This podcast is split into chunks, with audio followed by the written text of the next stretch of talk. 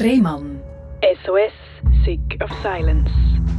Herzlich willkommen bei SRF Virus, herzlich willkommen zu der Sendung Rehmann SOS Sick of Silence. Das ist die Sendung, wo man über Sachen redet, wo sich viele nicht getrauen, darüber zu reden.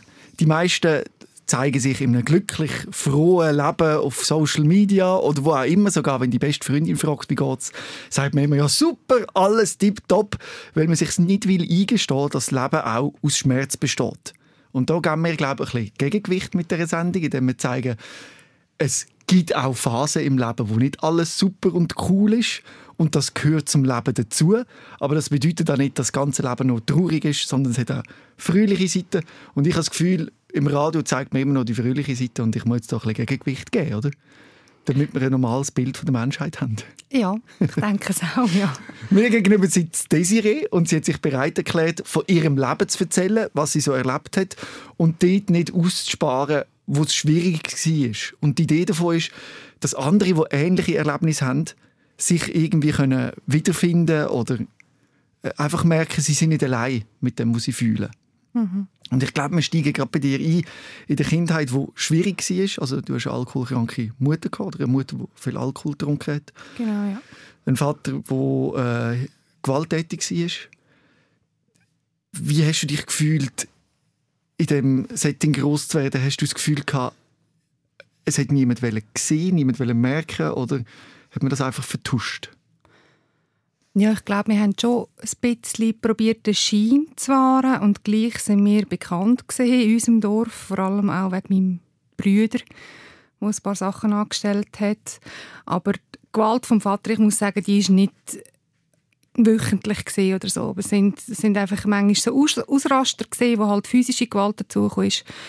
Ähm, Im späteren Alter oder als ich etwas um die 20 Jahre war, habe ich dann auch realisiert, dass Wort genau gleich können verletzen wie auch ähm, Schläge. Mhm. Und ähm, die Erinnerung an die Kindheit ist eigentlich recht verschwommen. Ich sehe einfach nur ein paar Sequenzen, ähm, wo schwierig sind, eben wenn Gewalt im Spiel war, wo der Papi auf meine Mami abgeknüllt ist und, und mit dem Messer ist eine Situation gewesen, wo er gesagt hat, ich bringe dich um und ich war glaube ich irgendwie etwa 9 gewesen. Ähm, ja, es macht einfach hilflos und ohnmächtig mhm. irgendwie. Und ich habe, ich habe meine Mami möglichst gut probiert zu beschützen. Ähm, und ja, aber das, das, das kannst du als Kind irgendwie wie nicht. Mhm. Und, und dann hat es eigentlich angefangen, dass mir so eine verkehrte Rolle, oder dass es so ein eine verkehrte Rolle angefangen mhm. hat, dass ich dann die Verantwortung übernommen habe für meine Mami. Es gibt einen Begriff für das, das heißt Parenting wenn man quasi eben die Mutterrolle übernimmt als Kind mhm. von, von einem älteren Teil. Und eben, man kann sagen, du hast häusliche Gewalt erlebt daheim und bist auch in der Schule ja äh, verhaltensauffällig gewesen. Genau. Hättest du dir gewünscht, dass man mehr angeschaut hätte bei euch daheim? Oder hast du auch das auch versteckt? Wahrscheinlich, oder? Ich glaube, ich habe das auch versteckt. Ich bin ich bin der Pausengelung ich bin immer die mhm. Fröhliche gewesen.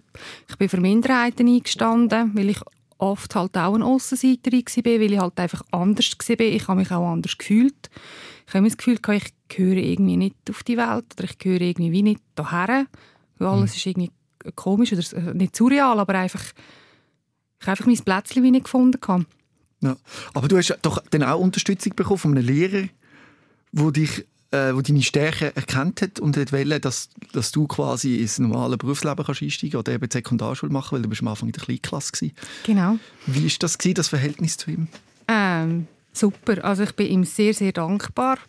Ich habe ihn vor ein paar Jahren auch wieder mal gesehen und habe ich ihm gesagt, hey Urs, danke vielmals. Er hat auch mal meine Mutter eingeladen und ich glaube, ich, ich weiß nicht, ob der Papi auch dabei war, für ein Gespräch.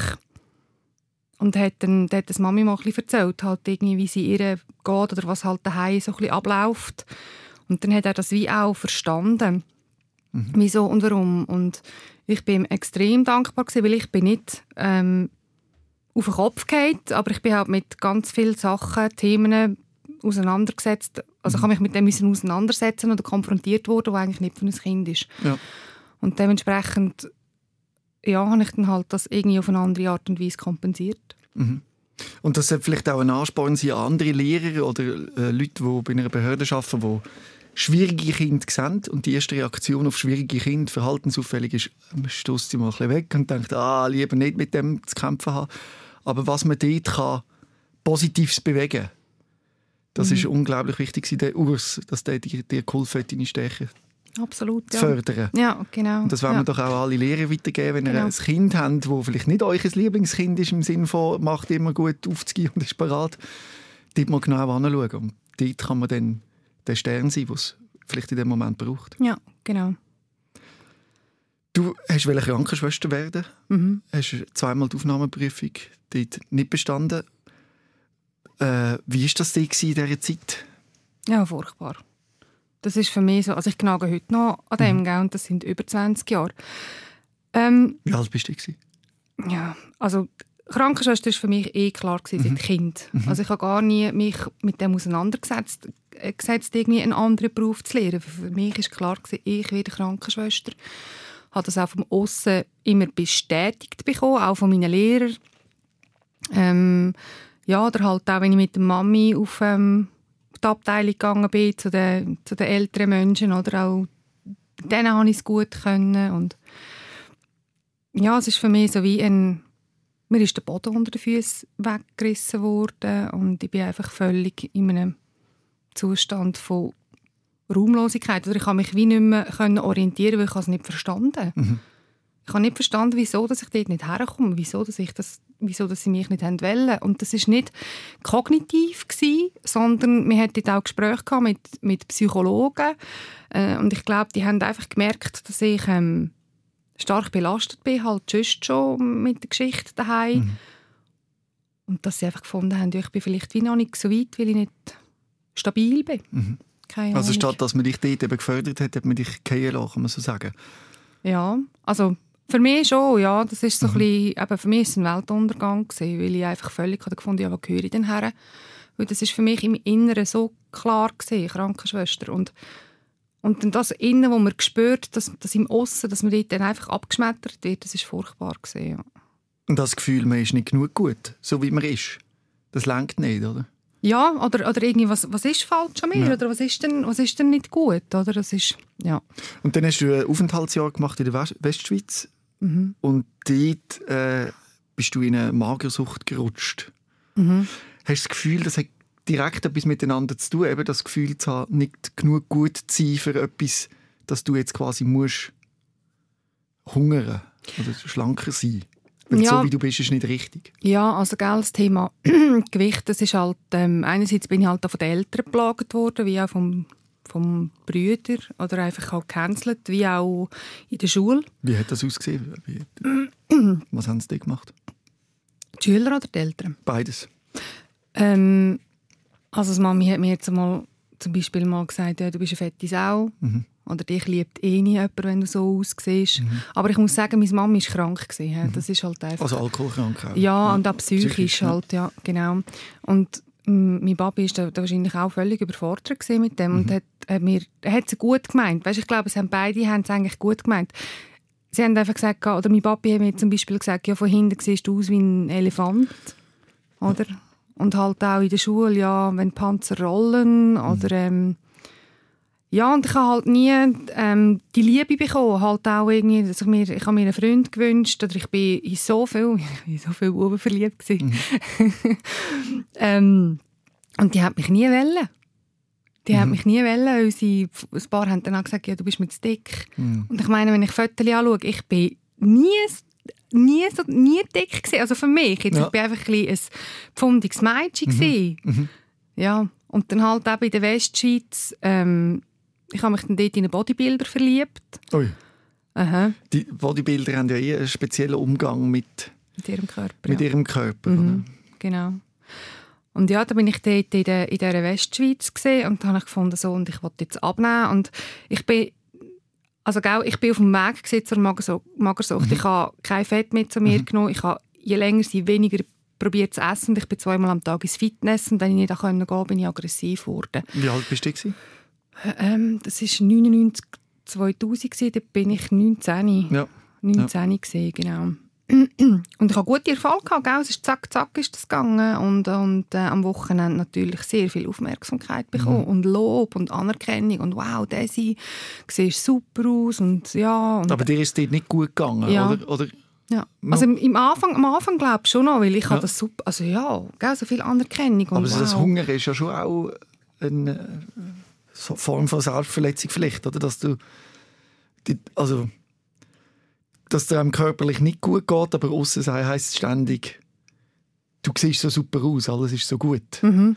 Das ist wahrscheinlich noch schwierig in Einklang zu bringen. Dann meint man vielleicht, dass das... Ja, ich glaube, am Anfang, so die ersten drei oder vier Monate, ist, sage ich jetzt einfach mal, ist einfach ein geiles Gefühl gewesen, weil ich mhm. es geschafft Und die Komplimente bekommen, ja. Ja, genau. Und ich habe es geschafft, ich habe es unter Kontrolle, oder? Und dann ist dann aber, als, dann, ich es dann nicht mehr haben, als ich dann so Fressanfälle bekommen habe ähm, und nachher dann ich kotzen, sorry mhm. für den Ausdruck, mhm. ähm, dann habe ich gemerkt, das ist nicht gäbig und das ist die Spirale eigentlich hat dort so ein bisschen anziehen. Also am Anfang ist es noch so ein bisschen gegangen und eben nachher mit der Zeit habe ich mich wirklich einfach leer gefühlt und gefunden, hey, was seht ihr denn? Ihr seht nur außen, aber ihr seht nicht, wie schlecht es mir im Innen geht. Und ich rufe, also meine Seele hat geschrauen, oder mhm. mein Herz, oder was auch immer. Und ja, das ist, das ist ziemlich hart gewesen. Und halt auch die Aufmerksamkeit, gell? plötzlich bei sehr vielen Männern irgendwie ähm, bin ich gut angekommen und dann habe ich einfach gefunden, hey, ich bin nicht nur ein Körper, ich, ich bin ein Mensch, ich habe ein Herz, ich, ich ja, ich bestehe nicht nur aus Körper, oder? Ich, ich habe mich völlig ähm, ja, nur definiert über den Körper gefühlt oder mhm. irgendwie nur gesehen im Aussen und das, das hat mich wahnsinnig traurig gemacht. Wie lange ja. ist die Bulimie-Phase gegangen und hast du das immer im Versteckten gemacht? Ja, ich habe das immer im Versteckten gemacht, ich glaube etwa, etwa drei Jahre. Mhm. Und ich hatte dann mit 21 hatte ich meinen ersten Freund, gehabt, wirklich Freund, mhm. der Ronny. Das war kein Bodybuilder? Das war kein Bodybuilder, mhm. nein, ein wunderbarer Mann, wirklich. Ich bin ihm ähm, extrem dankbar, dass er mit mir den Weg gegangen ist. Und ich habe ihm auch gesagt, dass ich erbrechen und dass er mich dann soll sein soll. Mhm. Genau. Und wie ist er mit dem umgegangen? Ich glaube, er hat das einfach akzeptiert. Mhm. Und der hat mich, der hat mich abgöttisch, also der hat mich vergöttert. Mhm. Und ich habe innerhalb von denen, was sind wir zusammen ich glaube etwa zweieinhalb Jahre, bin ich von 65 Kilo auf 120 Kilo. Ja. Also ich habe mich verdoppelt. Ja. Einfach Weil du äh, auch weniger äh, die Essbrechanfälle gehabt hast. Mhm. Weil du dich zufrieden gefühlt hast, so wie du bist. Also er hat dir quasi das Gefühl gegeben, dass es nicht mehr nötig ist, zu erbrechen oder die Bulimie weiterzuführen. Oder wie kannst du das erklären? Ja, ich glaube, ich habe dann halt einfach wirklich dieses Extrem wieder gelebt. Essanfälle? Ja, halt wirklich einfach mit ihm auch gefressen. Mhm. Also, ja. Sonntagmorgen irgendwie Bäck, jede vier Gipfel und dann sind wir wieder pennen. Also weißt auch ja. nicht viel Bewegung und so. Ja. Und er war Koch, gewesen, er hat selber sehr gerne gegessen und wir haben da beide ähm, mhm. recht zugenommen. Und ich glaube, ich habe wie alles aufgesogen, halt auch die Liebe von ihm mhm. und, und halt alles, was ich mir immer verboten habe oder habe ich nicht halt einfach doppelt und dreifach konsumiert. Ja. Mhm. Und bevor du den Ronny kennengelernt hast, ist dein Leben ja eben genau ein anderes gewesen. Du hast dort recht gelitten, du hast auch ein Praktikum gemacht in einem Altersheim, wo du wirklich an deine Grenzen gestoßen bist mit dieser Bulimie zusammen. Oder? Ja, genau. Einerseits zu sehen, wie die Menschen behandelt werden im Altersheim, also nicht Behandlung, sondern wie wenig Zeit und Aufmerksamkeit, dass sie eigentlich bekommen. Mhm. Ähm, das ist für mich sehr, sehr schwierig gewesen, weil ich mir das anders, immer anders vorgestellt habe oder einfach ich ein anderes, eine andere Ideologie habe. Also quasi das Bild vom Altwerden, dass das wie ein Elend ist für dich? Ja, also ja, ich habe irgendwie am Morgen vier Personen müssen aufnehmen und ich meine, die Menschen, die haben das Leben lang gerüppelt. Mhm. Und die haben das ermöglicht, was wir jetzt hier haben. Und, und ich habe für die 15 Minuten gehabt. Und ich konnte sie nicht mobilisieren, dass sie das, was sie noch selber machen können, dass sie Zeit haben. Weil mhm. ich musste vorwärts machen. Oder? Und das ist so äh, schlimm. Ich bin mit diesen Leuten wie mitgestorben. Also du redest von einem schlimmen Missstand im Altersheim? Ja. Dass du als Pflegerin überfordert bist oder alle anderen Pfleger auch und man einfach nur noch wie an der Maschine geschafft hat und nicht mehr an Menschen? Ja, so, also so ist es mir vorgekommen. Aber gell, manchmal sagen mir die Leute, Daisy, du bist sehr sozialromantisch. Und vielleicht mhm. bin ich das auch. Ich habe einfach eine gewisse Wertvorstellung, wenn ich mhm. Menschen begleiten will. Du hast andere Ansprüche gehabt, ja. wie man mit diesen Menschen im Altersheim umgeht. Ja, genau. Und das hat dich dann psychisch auch richtig fertig gemacht? Ja, also ich bin wie leer gesehen. Ich bin wie mit, ich habe so das Gefühl, ich sterbe so wie mit. Mhm.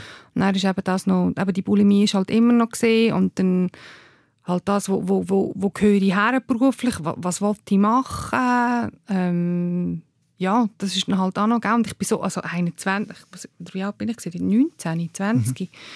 meine, das ist so eine wichtige Phase und das war so, für mich so eine schwierige Phase, gewesen, halt auch mit der Mami. Und äh, wir haben viel gekriegt miteinander mhm. gestritten und irgendwann habe ich wirklich einfach gesagt, äh, Mama, ich gehe deine ich gehe jetzt ein Päckchen Dormicum schlucken, ich mag nicht mehr, oder? Ich weiss, mhm. sie hat äh, starke Schmerzmittel, Schmerzmittel und ähm, Schlafmittel im Zimmer gehabt. Und dann sagt sie, ja, dann mach es doch. Mhm. Und dann habe ich es gemacht. Ähm, und in dem Moment habe ich eigentlich noch realisiert, nachdem ich das Päckchen geschluckt habe, habe ich mit einem Kollegen angerufen, respektive mit einem guten Freund, mhm. der Pfleger war und hat gesagt, hey Steff, ähm, ich habe das Päckchen Dormicum geschluckt. Mhm. Ich kann es ich also ich eigentlich nicht wählen. Es war für mich so wie ein Hilferuf gewesen, oder so eine Ohnmacht. Mir geht es scheiße, ich habe Streit mit der Mutter und dann sagt sie, dann mach es doch. Mhm. Ja, und dann anscheinend habe ich nachher, glaube ich, knapp 30 Stunden geschlafen. Ja. Und er ist dann, glaube ich, noch zu mir gekommen und hat mir noch angeläutet, so viel ich weiß Und mhm. hat gesagt, es ist nicht lebensbedrohlich. Und dann anscheinend war er noch bei mir. Gewesen. Aber eben, das ist so, gell, in weiter ja. Ferne. Hast du aber eine KV-Ausbildung angefangen, oder? Und dort dann eben der Ronny kennengelernt? Mhm. Genau. Also ich muss vielleicht so sagen, mein Papi hat immer gesagt, mach das KV, das ist eine gute Grundlage und für mich ist immer klar gewesen, das KV ist der hinterletzte Beruf. Also das ist schlimm, weil das sind keine Menschen, das sind für mich Roboter gewesen. Die haben kein Herz, sondern die geht es nur um Kohle, bei Papa. Ja, schlussendlich habe ich dann gleich ähm, das KV gemacht, weil mhm. die Lehrstelle, habe die Lehrstelle bekommen ich bin eigentlich gar nicht, als erste Vorstellungsgespräch bin ich gar nicht gegangen. Und dann haben sie mir angerufen und haben sie gesagt, ja, wo bist du? Oder dann habe ich gesagt, ja, ich habe es nicht gefunden. Mhm. Ja, und dann bin ich halt gleich irgendwie hergekommen. Und das war eine Autogarage. Ich war die einzige Frau mit 37 Männern. Und das ist halt schon, da musste ich recht müssen ellbögeln. Mhm. Mein Chef war oberst im Militär und hat so ein bisschen die Haltung gehabt, ja, die Frauen gehören eigentlich Kochherd, die haben nichts zu suchen da. Und ich habe ihm dann halt mal die Meinung gesagt, als er mich zusammengeschissen hat von den Leuten, habe ich ihm gesagt, sie, Entschuldigung, aber ähm, sie könnte mir das unter vier Augen sagen. Und dann habe ich im zweiten Lehrjahr nicht einmal zu ihm rauf dürfen. Mhm. aber ja, also ist, ich, ich, muss jetzt schmunzeln, aber es war ja. eine harte Zeit ja. dort. Und dann habe ich eben dann den Ronny irgendwann schon mal kennengelernt in dieser Zeit. Ja. Hast du in dieser Zeit auch noch daheim gewohnt? Ja, ich habe daheim gewohnt, ja. Genau. Mit einer alkoholkranken Mutter. Oder? Ich weiß aus eigener Erfahrung, äh, wie, wie, wie, schrecklich das ist. Wie unberechenbar das etwas ist. Mhm. Ja. Wie hast du das erlebt? Ja, ich habe einfach noch zwei, drei Bilder im Kopf. Eine, wo sie am, in der Küche am Boden gelegen ist und irgendwie Pfanne hat geraucht und, und sie ist völlig verschmiert mit mit Senf und, und irgendwie noch angebissenen Käse. Und ich habe, also ich meine, meine Mutter ist eine wunderschöne, gepflegte Frau und dann das so zu sehen, also es ist recht dramatisch. Mhm. Und das Schlimmere ist eigentlich nachher dann gesehen, wo wir, ähm, wo ich mit dem Ronny zusammengezögert bin. Und sie hat nachher dann, glaube auch alleine gewohnt.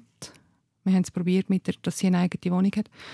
Dass sie mir manchmal angerufen hat und gesagt hat, hey, sie bring mir ähm, Alkohol, sonst bringe ich mich um oder ich halte es nicht mehr aus. Und ich bin die nächste Bezugsperson für sie. Also mein Bruder war doch ein distanziert und mit dem Papi war es halt eben schwierig gewesen. Die haben sich dann irgendwann auch mal getrennt. Und ich habe einfach die Verantwortung, ja, ich habe einfach die Verantwortung übernommen für meine Mami und, und bin auch stolz gewesen, gell, dass ich da eine Ansprechperson war, auch bei den Ärzten ja, dann ist es halt irgendwann mal an dieser Situation gewesen, wo ich gesagt habe, hey, ich mag nicht mehr, ich Mhm. kann nicht mehr, oder? Und dann haben wir sie, ähm, habe ich im Notfallpsychiater ähm, angerufen Mhm. und also bis ich dann zuerst gewusst habe, oder ja, bis ich überhaupt Hilfe bekommen habe, bis ich gewusst habe, hey, wo muss ich überhaupt mich melden, weil meine Mutter ist suizidal, oder? Ich Mhm. meine, sie droht mir mit, mit sich selber umbringen. Und habe ich Psyche angerufen, dann haben sie mich weiterverwiesen und dort und dort und dort. Und ich bin dort völlig, habe gefunden, hey, hey, meine Mutter will sich umbringen und ich bekomme keine Hilfe, also ja, und dann eben sind wir dann halt wirklich zu dem Notfallpsychiater und da habe ich sie ein, eingeliefert eigentlich auf St. Urban, ja. Also so fürsorgliche Unterbringung hat es für deine Mutter? ja. Also dass man sie... Das FF, was ist jetzt FU heisst, glaube ich, heisst ja, jetzt anders. keine Ahnung. ja, einfach, Ich glaube FU, fürsorgliche Unterbringung. Glaube. ja, einfach, dass sie sich selber nicht antun Genau, Ich habe die- früher hat man dem glaube ich, noch Zwangseinweisung gesagt. Mhm. Heute ist es fürsorgliche Unterbringung. Mhm. Und das hat dann, hat man sie dort können stabilisieren Hat das etwas gebracht? Hat es etwas gebraucht? Hm.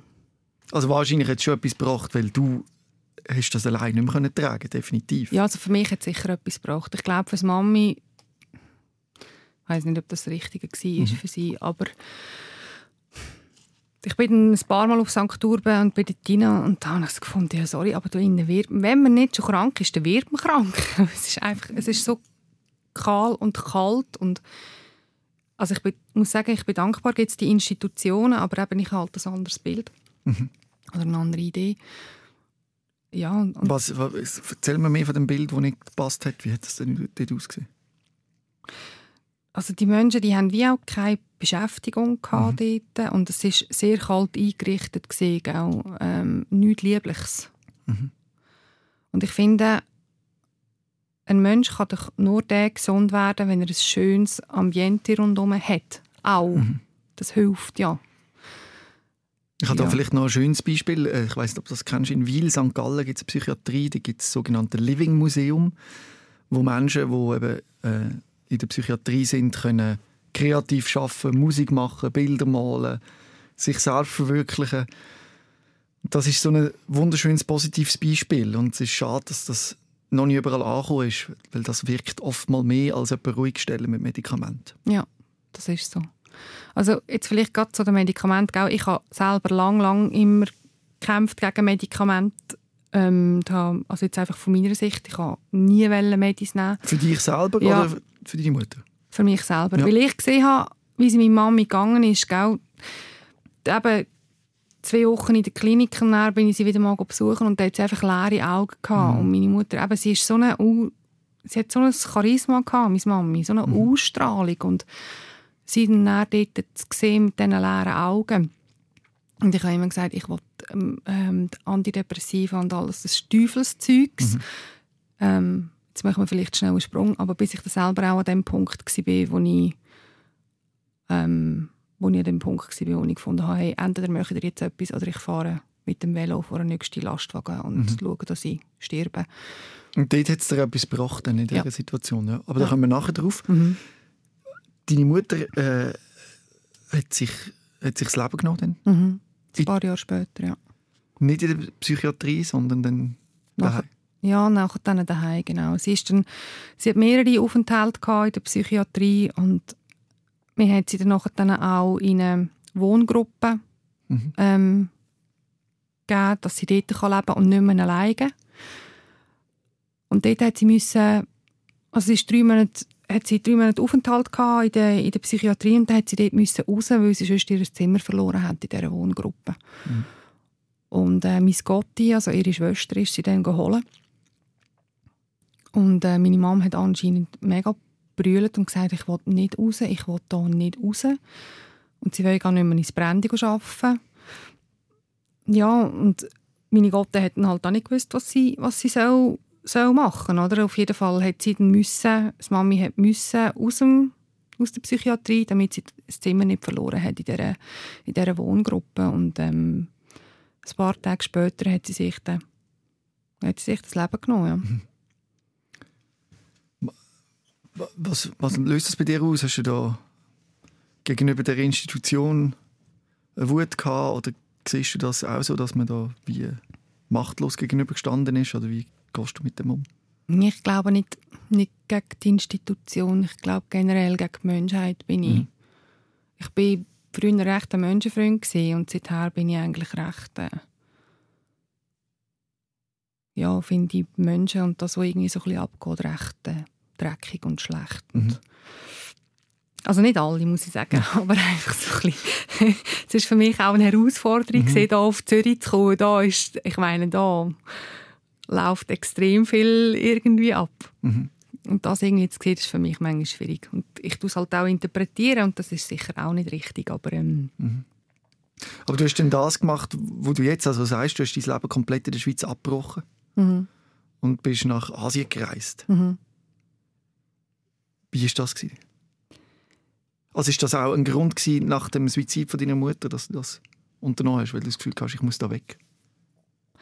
Ja, das ist sicher äh, der Grund gewesen, wo meine Mama gegangen ist. Es hat mich wie nichts mehr gehabt in der Schweiz, gell? Mhm. Das ist, äh, meine Mama war der Mittelpunkt gewesen. Jahrelang eigentlich. Und ich du hast einfach, dich um sie gekümmert, oder? ja, mehr oder weniger. Gell? Ich hatte eine Zeit lang habe ich mich dann auch recht abgewendet. Muss man auch. Ja, weil ich gesagt habe, ich Ja. mag nicht mehr, ich Ja, kann nicht mehr. klar. Oder? Und, und ich hatte auch mega Streit gehabt dort eben mit dem Ronny zwischendurch, weil er Mhm. halt einfach ähm, manchmal böse Sachen über meine Mami gesagt hat und Mhm. das muss einfach niemand über meine Mutter etwas Schlechtes sagen. Oder? Dann werde ich einfach aggro. Das ist ja sch- schräg, oder? Ja. Wenn man mit einer alkoholkranken Mutter aufwächst, dass man dass einen so fest belastet und das wirklich schwierig ist, aber trotzdem ist noch die Mutter. mhm. Ja, das ist schwierig. Also ich rede jetzt halt gerade von mir selber, aber ich spüre Ja. auch wahrscheinlich, was du spürst, so dass sie sich können ablösen, oder? Mhm. Ja, und das haben sie mir halt einfach auch gesagt. Oder? Sie hat ein paar Mal Alkoholentzug gemacht. Mhm. Und sie haben mir dort halt auch gesagt, schauen Sie, Frau Lang, manchmal muss man einen Menschen einfach fallen lassen, Mhm. damit er selber checkt, dass er muss laufen muss.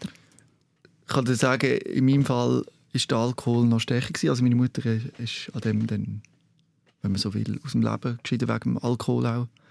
Und wir haben sie dort quasi fallen lassen, oder? Mhm. Aber es ist wirklich auch nicht anders gegangen. Ja. Und dann muss man irgendwie einfach sagen, ich kann das nicht verantworten, oder? Mhm. Und dann eben, wenn dann so jemand einen Suizid begeht, ist das natürlich schon... Macht, macht man sich schon auch Vorwürfe. Nein, nein, nein, Nicht? nein. Hm, Ich habe mit ihr noch darüber geredet. Gell, die ähm, Selbstmorddrohungen, die sind Mhm. seit Kind sind die immer präsent gewesen. Also sie hat da häufig ähm, droht mit dem. Das Dass ist sie auch eine emotionale Erpressung. Ja. Ja, genau, das war heftig. gewesen. Also das ist wirklich... Ich habe noch eine Situation, wo die Mami mir, glaube ich, angerufen hat und ich bin mit dem Brütchen unterwegs war. Und dann hat sie, hat sie mir gesagt, sie bringe sich um oder so. Und ich weiß nur, dass mein Bruder dann das Telefon in die Hand genommen hat und, und ihr alles Schande gesagt hat und gesagt, Mama, jetzt hör auf mit dem Scheissdreck. Oder? Ja, kurz darauf ab, also wir haben dann, ich mache jetzt halt wieder ein bisschen einen, einen Sprung oder, in die Zeit, so um die, kurz vor ihrem Tod. Ähm, ich habe noch die Ausbildung gemacht eben als Fußreflexzonentherapeutin und das ist halt auch, wenn du so eine Ausbildung machst, dann das arbeitet recht an einem. Und dort ist auch während der Schule ist mal ein SMS von ihr gekommen, ähm, hey Desi, ich will im Fall, dass du das von mir erfährst, ich wollte mich strangulieren und dann hat der Oberarzt mich irgendwie gefunden. Und ich habe einfach gefunden, hey Mutter, was läuft ab? Hey, hör auf, mich so, so zu terrorisieren, oder? Und ähm, irgendwann habe ich das so weit gefunden, wenn ein Mensch sterben will, dann kann ich dann nicht am, dann liegt das nicht in meiner Verantwortung. Wenn ein Mensch will gehen dann ist das ihm seine Entscheidung. Und das habe ich ihr dann auch mal gesagt.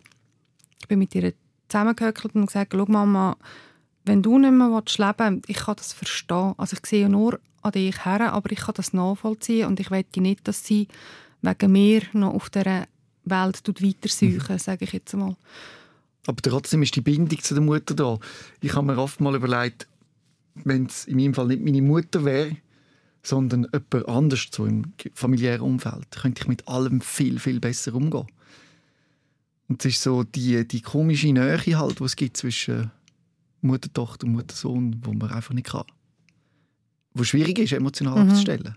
Ja, das auf jeden Von Fall. außen, dass dann dein Freund gesagt hat, der Ronny gesagt hat, hey, was ist das für eine, Mhm. hör doch mal auf.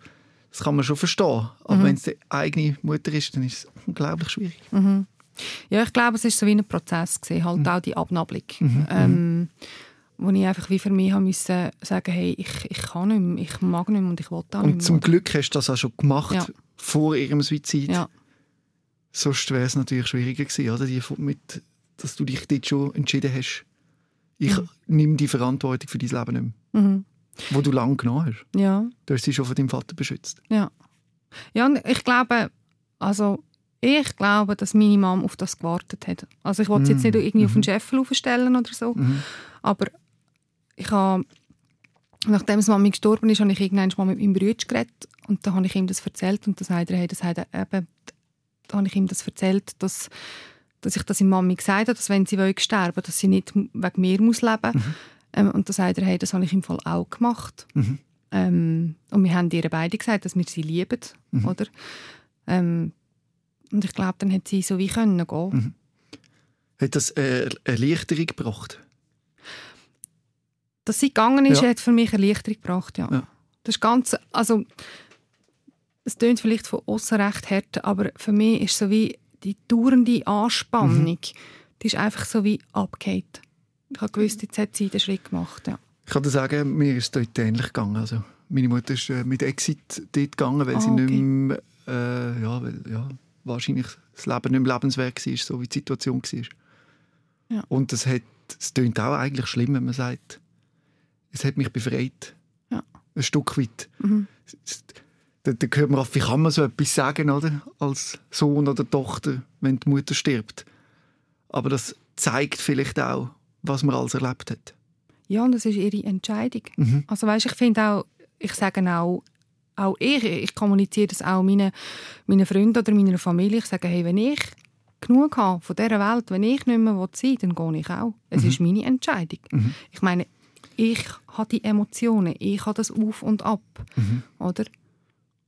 Ich sehe dass in dem Gedanken auch eben eine gewisse Befreiung liegt, wenn man sagt, ich könnte ja immer noch aus dem Leben gehen. Mhm.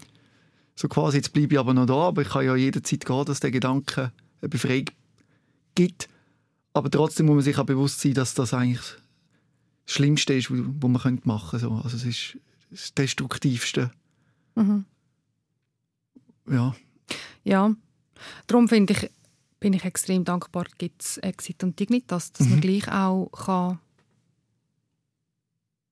wie soll ich sagen, würdevoll gehen. Bist du dabei bei Exit? Mhm. Bist du Mitglied? Ich bin Mitglied. Ja. ja. Ja, ich bin dort auch dabei. äh, Und das ist auch etwas, wo man sich aktiv kann Gedanken zu machen oder so Patientenverfügung ist ein Thema, oder? dass man sich überlegt, hey, wenn ich mal einen schweren Unfall habe und nicht mehr muss gepflegt werden oder so, dass man kann sagen, hey, unter diesen Umständen würde ich nicht mehr leben oder dass man das bewusst kann entscheiden, das finde ich schon auch noch wichtig, die freie Entscheidung über sich selber Ja. und über sein Leben. Und Ja. ich finde das auch eine gute Sache. Und das muss man, vielleicht an dieser Stelle sagen, rechtzeitig machen. Das kann man dann nicht erst dann machen, wenn es dann so weit ist, sondern man muss sich das vorher bei geistiger Gesundheit überlegen und dann äh, das abzuschliessen. Mhm. Das steht ja zum Glück in der Schweiz jedem frei, im Gegensatz zu Deutschland, wo ja da verboten ist, oder? wo man ja, Ja.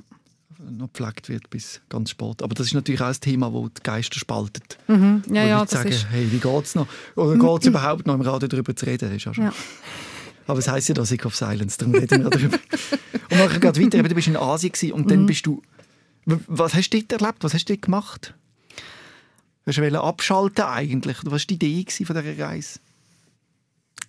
Ich habe mich selber können lernen. Ich wollte wissen, wer ich bin, was ich für ein Mensch bin. Und ich hätte nicht können in Europa bleiben, weil das wäre mir jetzt Zu gering, ja, und zu geringer Gegensatz. Und ich wollte wie wollen den Schüttelbecher machen, eigentlich wirklich mich durchschütteln, dass die ganze, sorry für den Ausdruck, aber die ganze Scheiße mal Ja. ab sich kommt. Ähm, damit ich das mal ein bisschen sortieren kann oder halt einfach so ein bisschen dass ich kann vorwärts kommen oder das irgendwie abschütteln oder einfach es ist für mich so ein Befreiungsschlag gewesen. Also es war die Idee gewesen von einem Befreiungsschlag. Ja. Ja, weil Ja, es ist ja genau. genau das Gegenteil passiert. Oder? Also ja das Gegenteil passiert, du hast nicht zu dir gefunden in dem Sinn, sondern du schreibst da, du sagst, in einem völlig psychisches Frack, psychisches Frack gewesen, wo du zurückgekommen bist. Mhm. Ja, aber ich glaube, ich habe sehr viel über mich selber gelernt. Weil ich sehr stark konfrontiert worden bin mit mir. Jeden Tag musste ich müssen entscheiden, woher willst du, was machst Oder ich bin völlig auf mich alleine ähm, gestellt gesehen. Das ist eigentlich eine schöne Idee, wieder in den Fahrersitz zu ziehen oder? und die Kontrolle über sein Leben müssen zu übernehmen. Ja, aber auch sehr herausfordernd. Aber das hat, das hat es weit gebraucht und ich bin sehr dankbar für die Zeit und dass ich das auch gewagt habe. Aber nachher dann ist es dann halt wirklich wie einfach mal zu viel gewesen, weil ich bin dermaßen immer überfordert mit dem. Mhm. Zu schauen, wo ich her? Ein Visum läuft ab, ja, wo will ich denn her? Gell, ich habe mich nicht vorbereitet. Mhm. Ich habe gewusst, ich gehe auf Indien über Weihnachten, Neujahr und nachher dann, das ist es gewesen. Also zuerst auf Thailand, weil sie mir einfach gesagt haben, hey, schau, wenn du alleine reist und noch nie im asiatischen Raum bist, dann fährst du in Thailand an, ist ein bisschen sanfter. Und dann über Weihnachten, Neujahr bin ich äh, in Indien gesehen drei Monate und nachher dann bin ich wieder zurück auf Thailand und dann horte ich auf Vietnam, weil äh, zwei Kolleginnen zu Vietnam waren, bin ich sie schnell besuchen. ja, aber es ist ähm, ja, wenn ich jetzt so zurückschaue, denke ich, so, bist ein bisschen ein, ein, bisschen ein Huhn. Ich habe mich eben nicht vorbereitet. Mhm. Ich habe Reiseführer dabei gehabt, aber aber sonst nicht. Oder könnte es auch sein, dass dich nachher so fertig gemacht hat, deine Rückkehr, weil du gemerkt hast, da ist immer noch alles scheiße in der Schweiz? Ja, das sicher auch. das sicher auch. Nein. Jetzt bin ich zwar weg und habe als neuer Mensch zurückkommen und gesehen, es ist immer noch nicht so geil. Nein, ich glaube, das Ganze hat mich dort halt wie eingeholt, weil mhm. ich so alleine war. Mhm. ich bin auch nicht in Gruppen gereist, überhaupt nicht. Ich bin ähm, lang immer am gleichen Ort geblieben, um ein bisschen anzukommen und zur Ruhe zu kommen ja, und es hat sehr viel abgekommen. Und dann mhm. ich mich, bin ich so wieder zurück in die Schweiz geflüchtet, weil ich eben das Gefühl hatte, wenn ich jetzt dort unten bleibe, dann, dann verende ich irgendwo, weil ich einfach wie die Kraft nicht mehr hatte. Ja, und dann in der Schweiz ist dann eigentlich das Rädchen losgegangen, wo, ich, wo es darum gegangen ist, zum Aufräumen, zum Herschauen. Mhm. Und, ähm, ja. und du hast dich dann auch für eine Psychotherapie entschieden, mhm. wo es dann eben doch dazu kam, dass du Medis nimmst, wo du eigentlich dagegen bist. Mhm. Vielleicht auch, weil du von deiner Mutter gewusst hast, oder was Substanzen im Körper anrichten mhm. Ja, mir ist dort eh, aber mir ist alles scheißegal gewesen.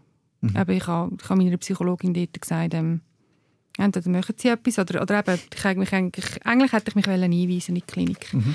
weil ich gefunden habe, es kann nicht sein, dass ein 30-jährige Frau, das, das ist keine Lebensqualität. So habe ich keinen kein Bock mehr aufs Leben. Das kann es nicht sein, oder? Irgendwie, dass es mir so, so scheiße geht. Und aber bin ich in die Klinik anschauen und habe eine Kollegin mitgenommen.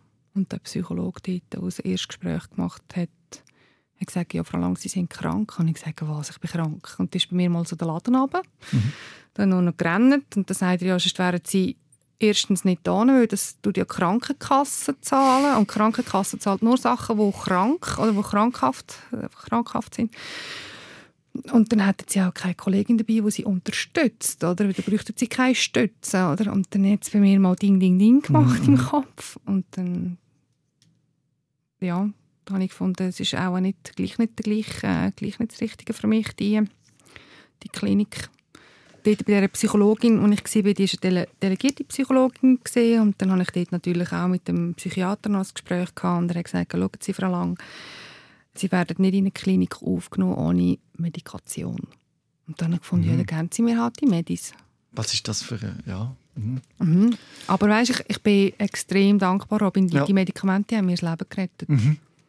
Weil das ist so wie gesehen für mich ist das so wie gesehen, ich hatte so wie eine dicke Wolkendecke gehabt, die ganze Zeit, die über mir gehangen ist, so richtig schwer drückend. Und mhm. mit diesen Medikamenten ist dann plötzlich die Sonne wieder vorgekommen.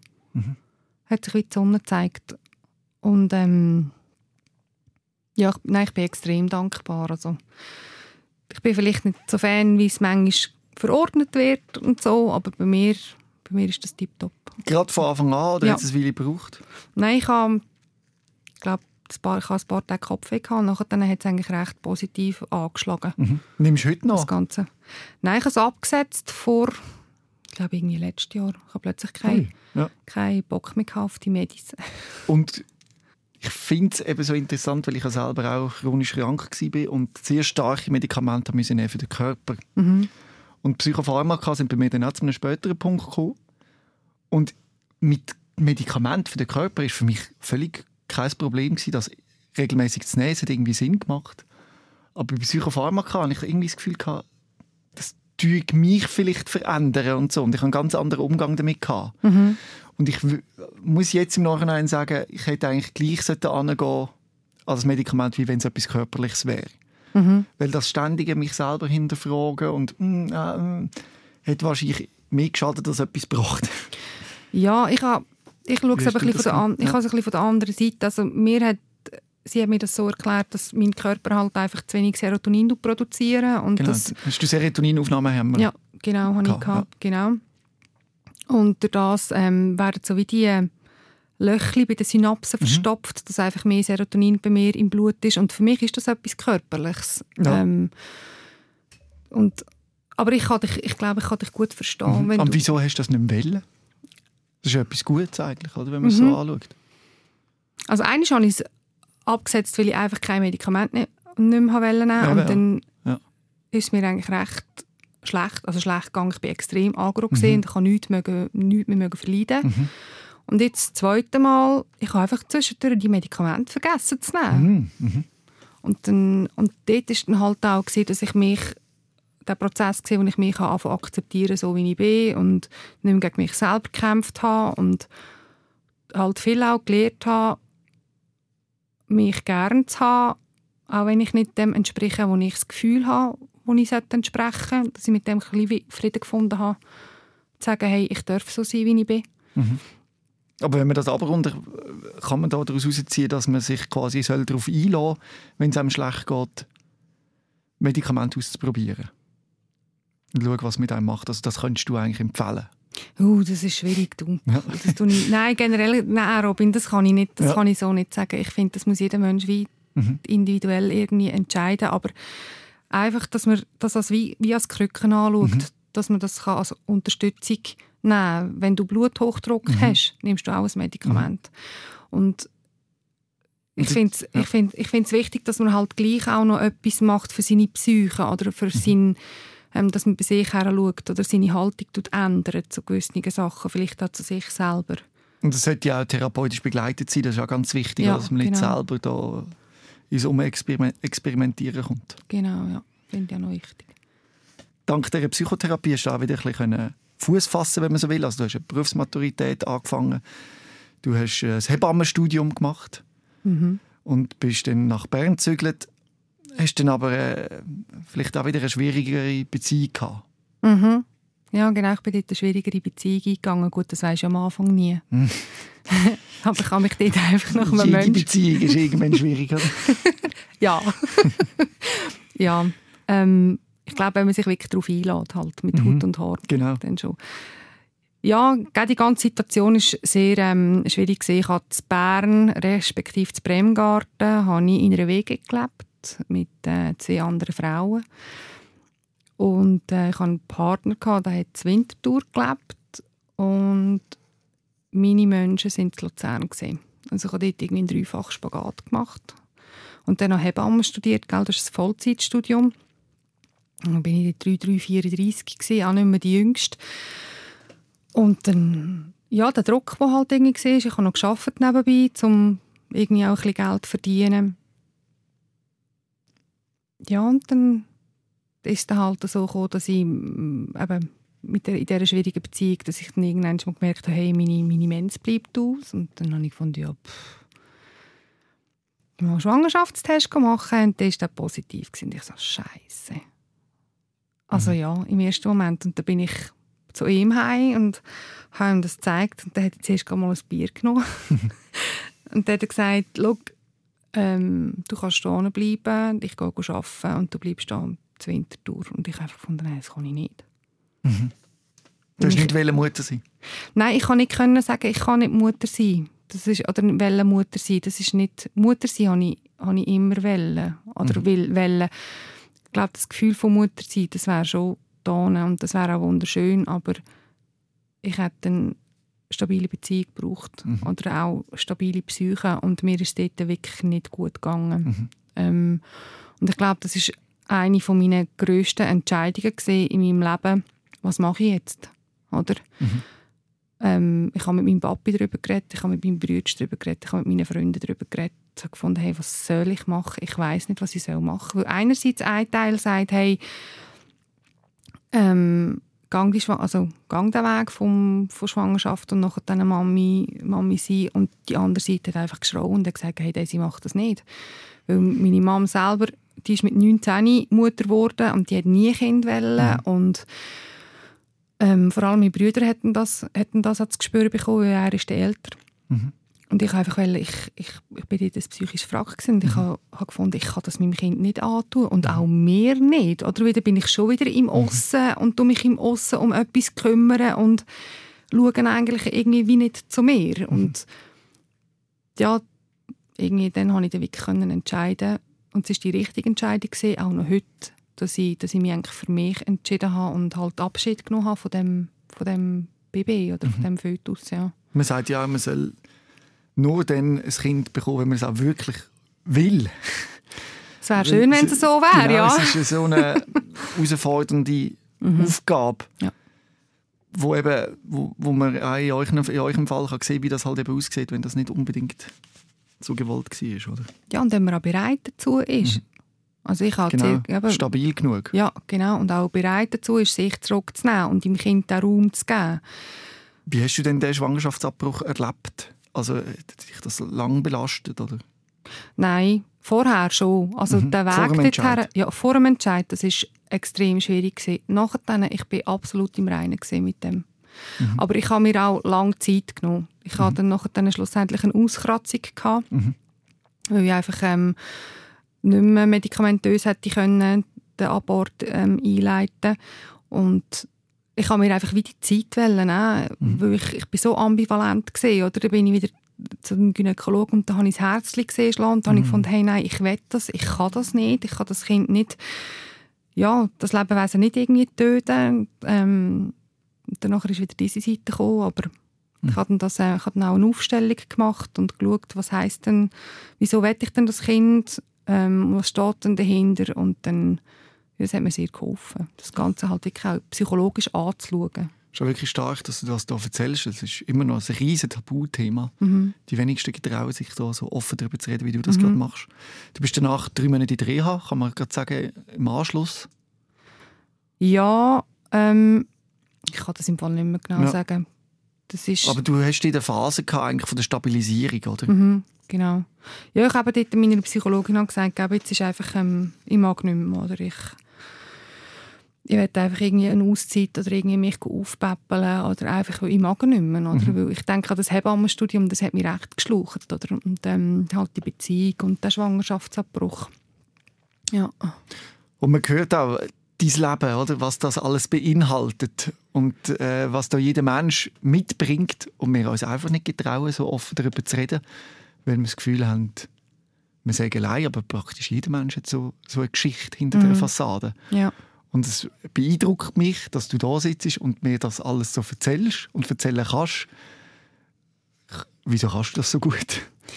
Weil ich einfach glaube, durch das, wenn man sich öffnet und anderen Menschen kann sagen, wie es einem geht oder was man selber erlebt hat, kann man den anderen Menschen wie auch den Mut schenken, für sich herzustehen und zu sagen, ja, mir ist das und das passiert. Weil, ja, ich meine, das macht uns aus.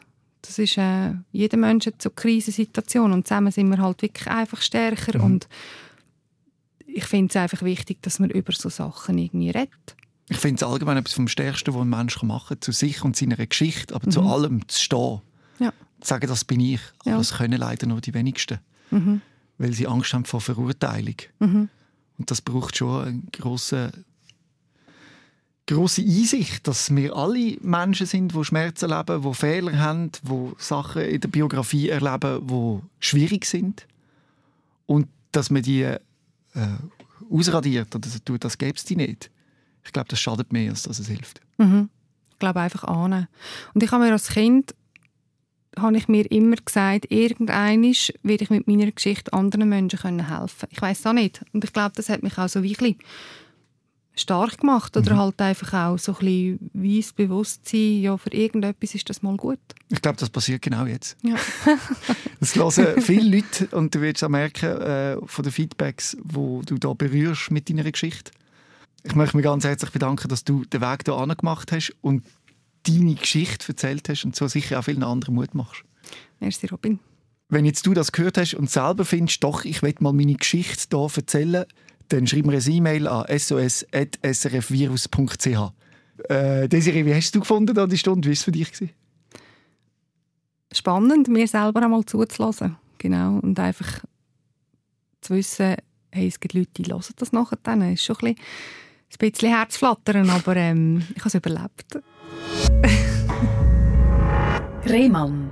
SOS, Sick of Silence. Jeden Dienstag vom 6. bis am 7. auf SRF Virus. Und online als Podcast und Video 24-7 auf srfvirus.ch.